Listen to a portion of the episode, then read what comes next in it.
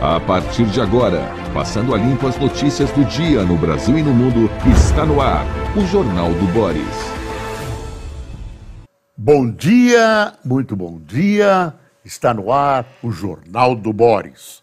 O Jornal do Boris é um sobrevoo pelos principais acontecimentos do Brasil e do mundo a partir das primeiras páginas dos jornais.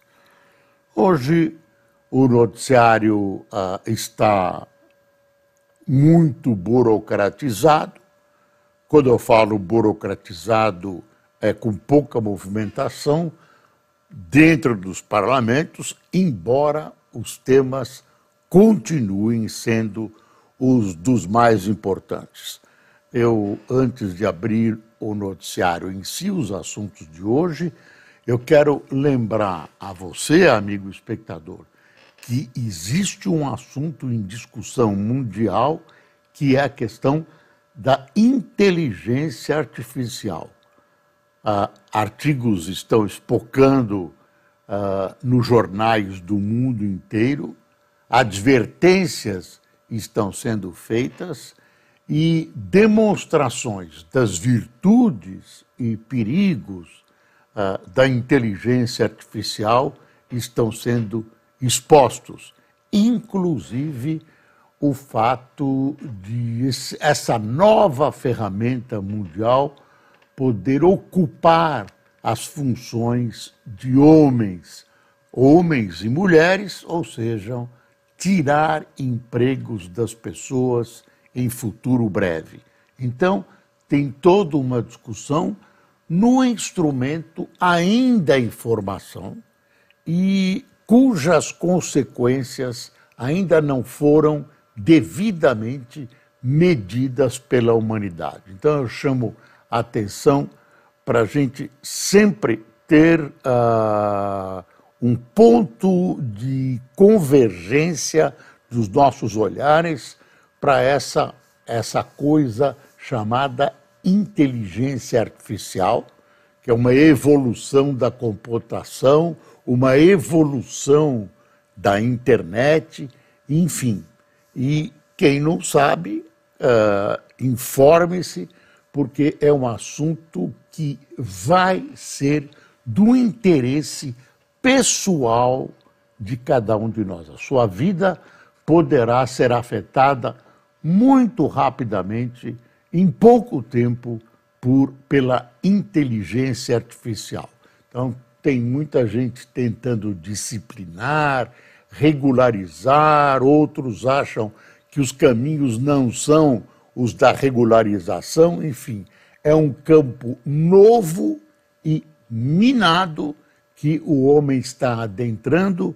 E segundo, muitos observadores, cientistas sociais, filósofos, marca uma nova era para a humanidade. A conferir.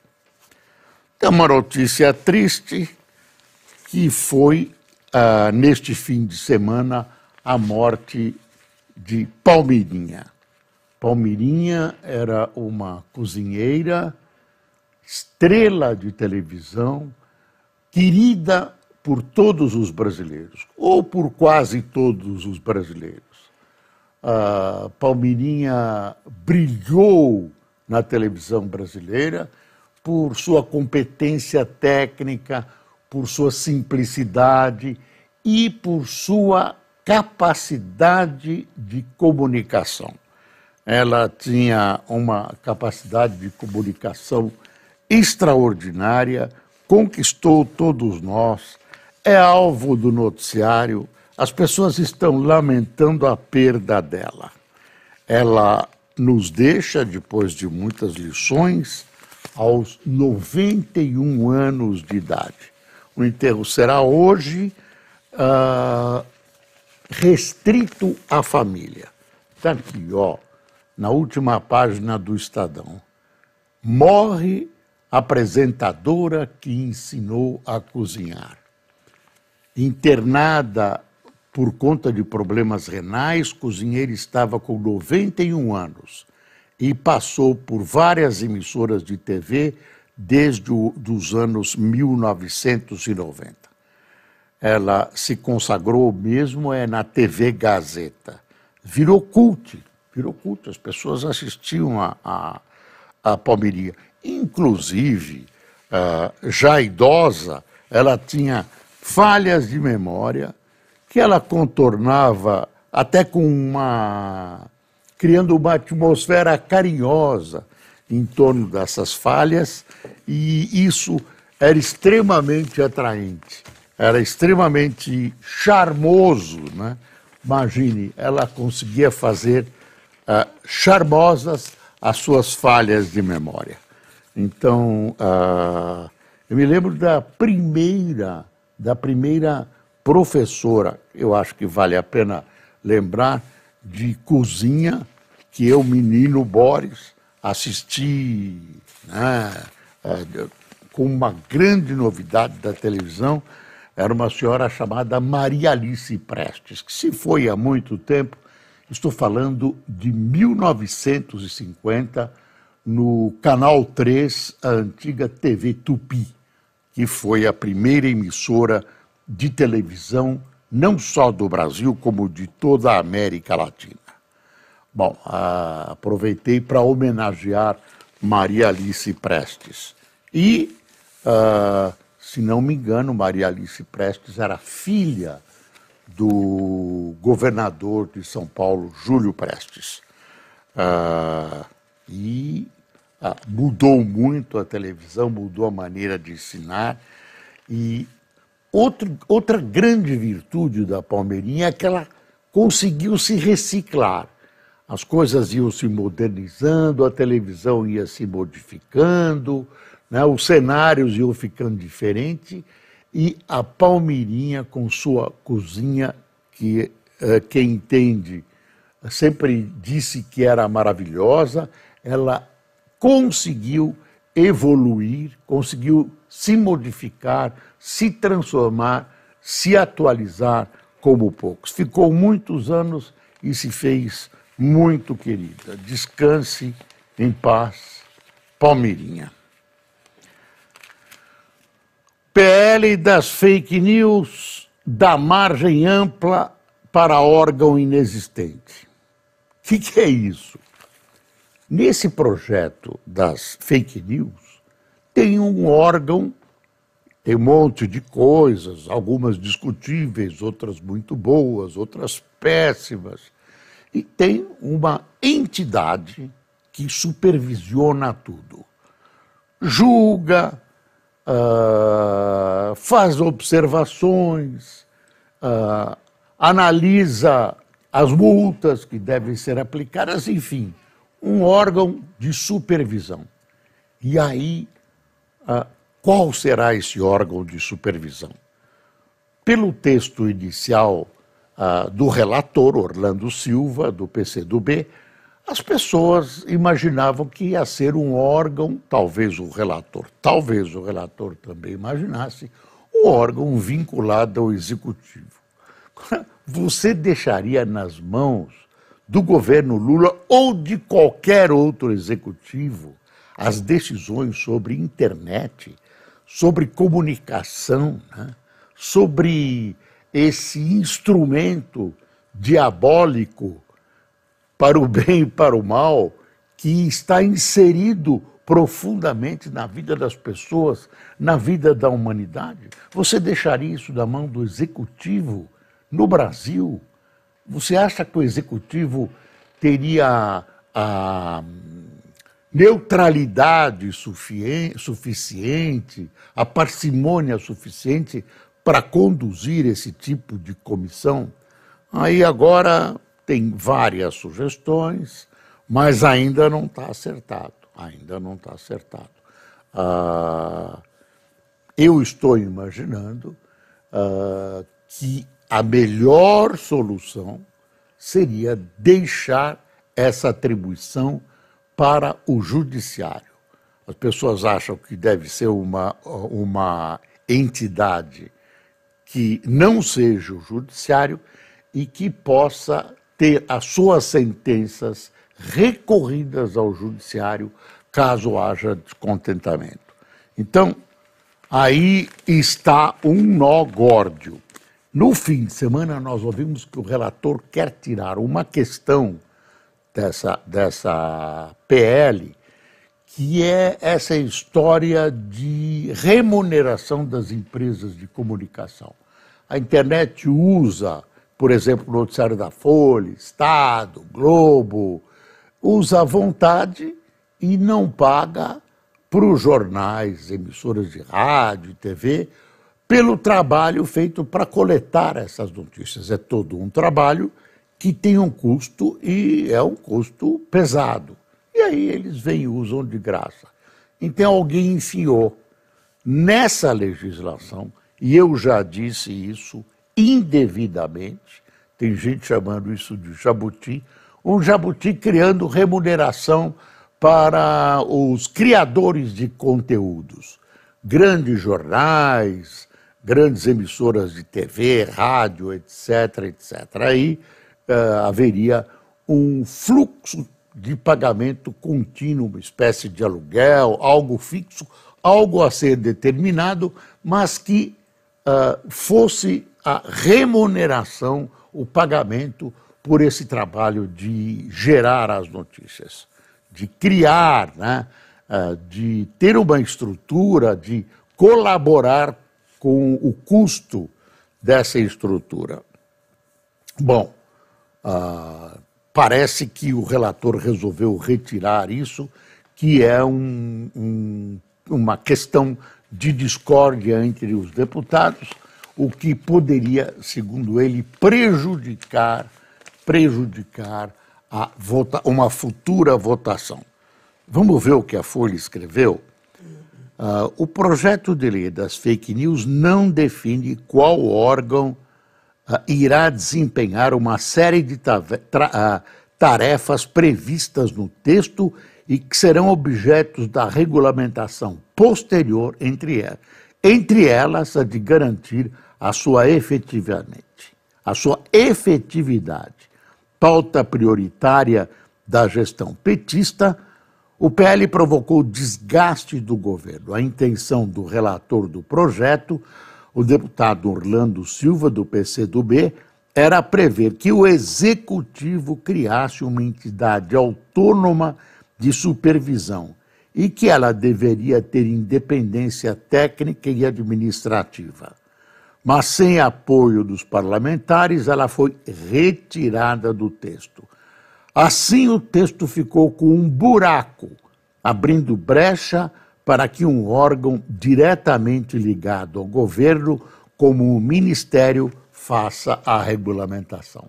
Aí também não, né? Aí também não. Essa regulamentação, claro, tem que ser votada pelo Congresso com todos os erros e acertos tem que passar pelo Congresso. E se houver problemas de constitucionalidade, passar pelo Supremo. Isso certamente uh, tende a acontecer. Não, não é fácil, as opiniões são muitas e o risco de você entregar ao executivo uma tarefa tão delicada, um instrumento tão precioso, o risco é muito grande e pode levar não só à manipulação, como à censura. Censura.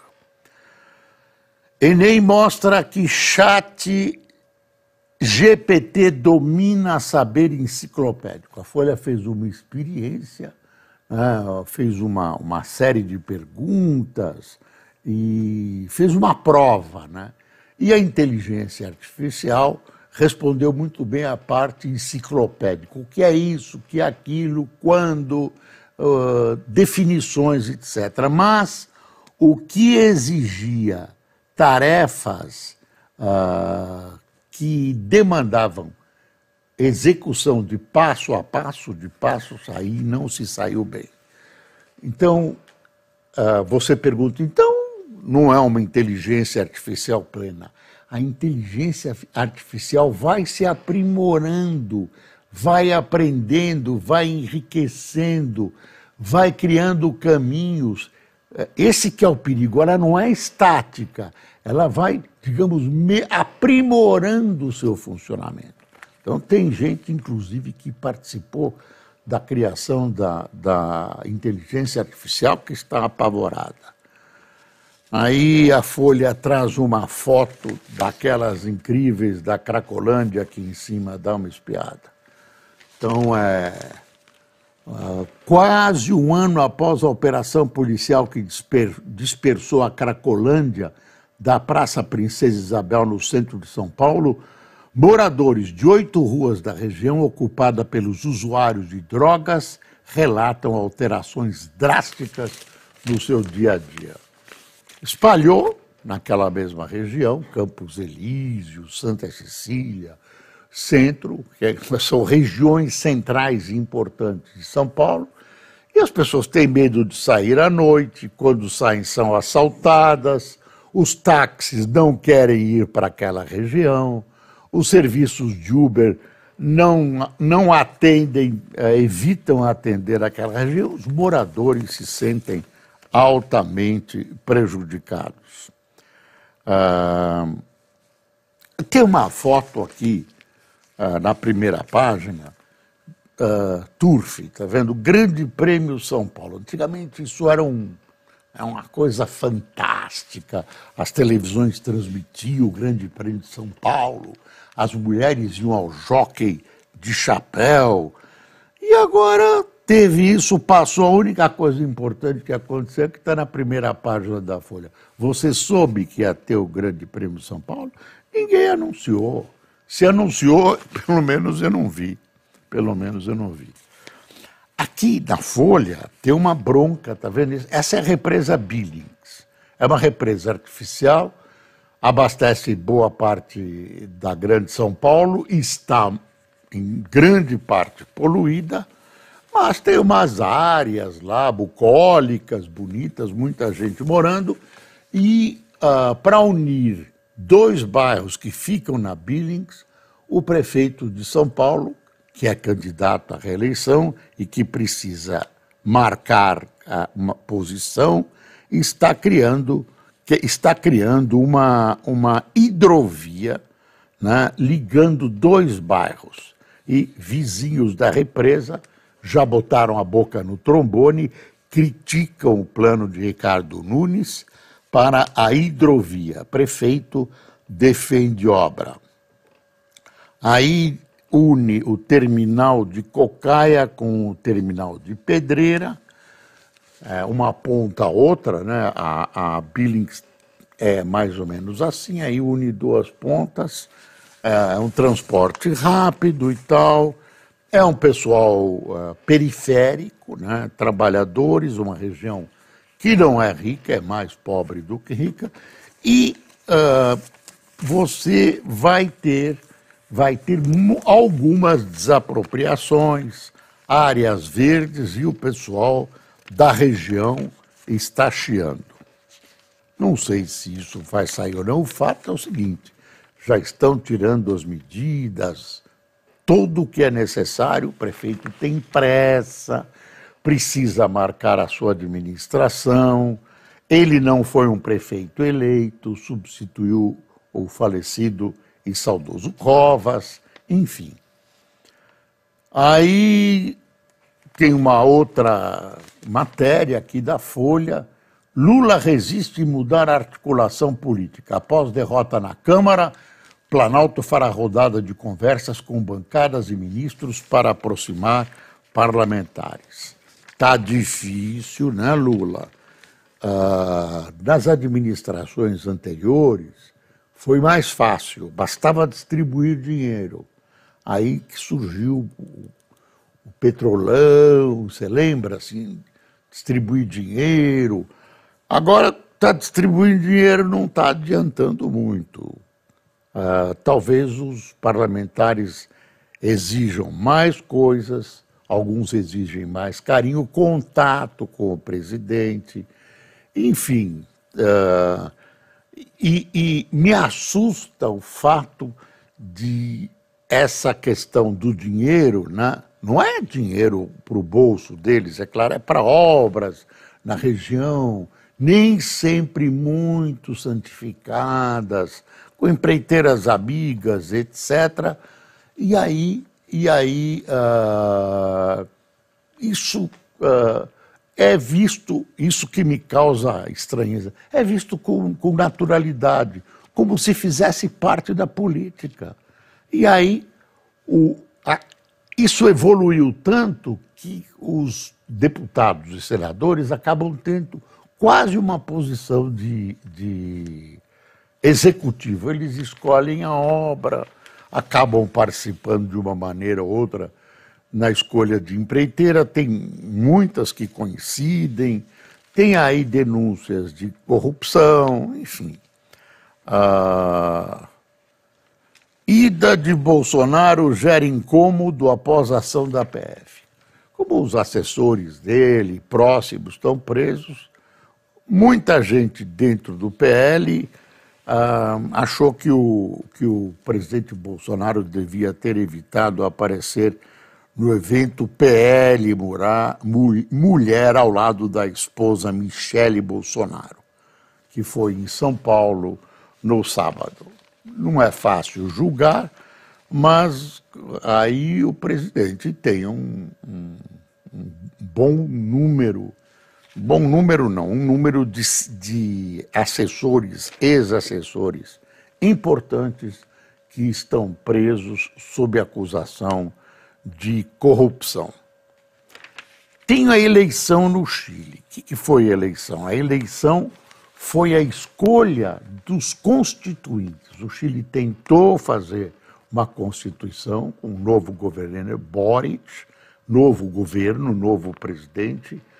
Uh, não conseguiu, uh, conseguiu fazer uma, uma constituição, foi submetida a voto popular e foi derrotada por cerca de 60% dos votos. Agora tenta de novo. E que aconteceu? As áreas de direita e de extrema direita venceram essa escolha dos constituintes. São 50, são 50. Formado em sua maioria por políticos, o grupo vai receber em junho um pré-projeto que está sendo escrito por 24 especialistas, principalmente juristas, e vai debatê-lo até outubro. Para esse grupo que vai aceitar ou não, não é um grupo de juristas, houve uma vitória. Os jornais estão classificando como extrema direita e outros jornais da Europa estão falando em direita. O fato é o seguinte: a esquerda latino-americana foi derrotada no Chile. Foi derrotada no Chile. No Chile ainda há resquício da luta Pinochet e anti-pinochetistas. Quer dizer, a, o, a sombra de Pinochet, da ditadura Pinochet, ainda paira sobre o Chile. E o novo presidente está ah, de braços atados, né, de mãos atadas, para uh, conduzir um processo uh, mais à esquerda, como gostariam muitos, uh, da Constituição chilena. Pelo jeito, se tender para um lado, ela vai tender para a direita. Se a maioria desse conselho é de direita, é claro que em assuntos uh, de grande importância ela vai tender à direita. Tem uma grande boa notícia no valor. Finalmente uma boa notícia. Dá uma espiada aqui, ó. Com safra recorde e exportação alta, renda agropecuária será de 1 trilhão em 2023. Com bom desempenho, o setor vai garantir crescimento forte da economia no primeiro trimestre. Então, está aí mais uma vez o setor agrícola, uh, que tem uma relação péssima com o governo Lula, existem tentativas de aproximação, uh, vai de novo ser o, o, o carro-chefe, né, a locomotiva da economia brasileira. Também a, a, o valor faz uma dá uma análise da FGV dizendo que mulheres lideram a maioria dos domicílios brasileiros. As mulheres já são a maioria dos chefes de família no país, passando de 35,7% do total dos lares em 2012 para 50,9%, segundo o levantamento do, da Fundação Getúlio Vargas, com base em dados da Pesquisa Nacional por Amostra de Domicílios Contínua, compilados pelo economista ou pela economista Janaína Feijó. O aumento está associado, entre outros fatores, às mudanças nas normas sociais e combates a estereotipos de estereótipos, imagine, desculpe o estereotipo, estereótipos de gênero. Eu tenho o direito de ter um ataque de ignorância. Uh, bom, vamos lá. Uh, Globo, primeira página. Governo quer fim da antecipação da, da parcela do fundo de garantia via empréstimo bancário. Saque aniversário permite o uso de linha de crédito, mas trabalhador perde acesso ao fundo se for demitido. Dá uma espiadinha aqui no, no Xandão. Eu continuo de olho em tudo. Tem uma história aqui que os laboratórios Fleury tiveram nestes últimos dias um problema em seus computadores e a confusão dizem está sendo sanada. Uh, indicações da base oscilam na fidelidade ao Planalto. Levantamento aponta que parlamentares de União Brasil, MDB, PSD, indicados para a CPMI dos ataques golpistas desobedecem a uma em quatro orientações do governo. Está vendo? Ah, tem uma matéria aqui do Antônio Góes. Impacto da Covid segue no ensino. Jovens perderam muito com o Covid. Olha que foto, né? Olha que foto mortes e medo na terra natal da ministra Guajajara. O aumento da violência na terra Araribóia, no Maranhão, onde nasceu a ministra dos povos indígenas, Sônia Guajajara, acende alerta de lideranças da região. O local é berço do projeto Guardiões da Floresta, em que os indígenas fazem rondas de proteção fechando as vias ilegais de acesso à mata e extraindo uh, e atraindo a ira dos madeireiros.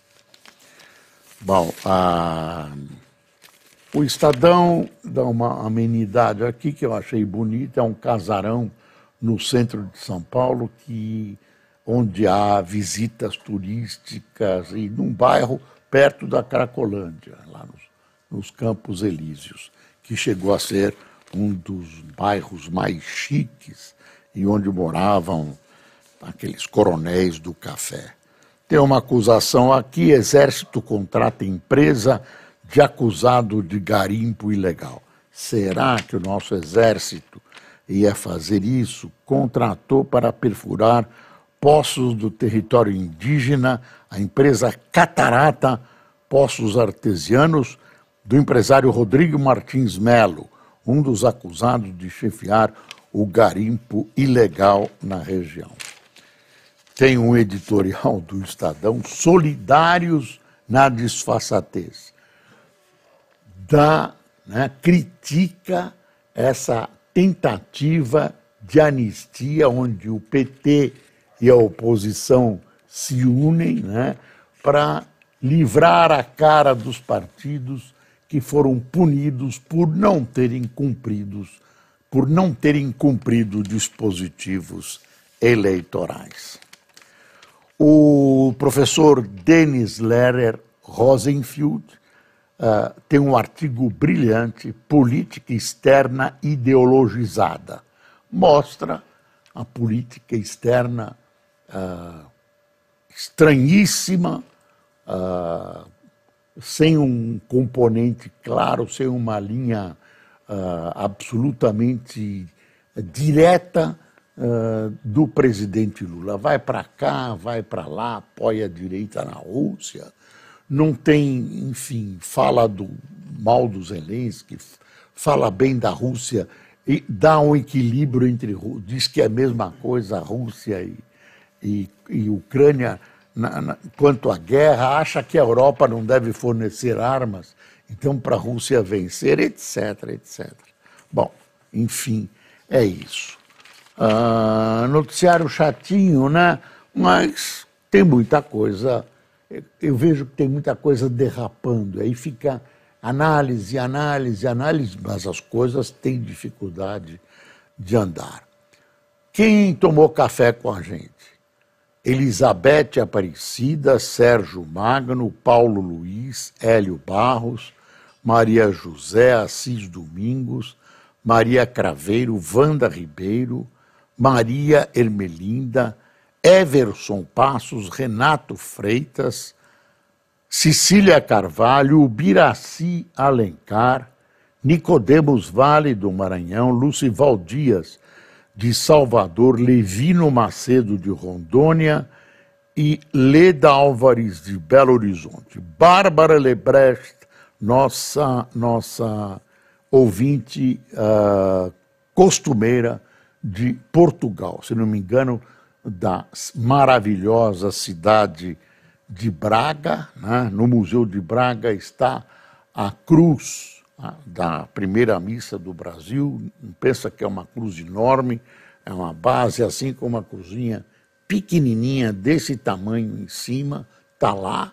Dizem que foi a, a, a cruz da primeira missa rezada no Brasil. Pessoal, espero vocês em todas as nossas plataformas amanhã. Lembrando que hoje à noite eu vou ter a honra de estar no programa de pai para filho do, do Nilson César, esse grande narrador esportivo, um dos maiores do Brasil, que me honrou com o seu convite.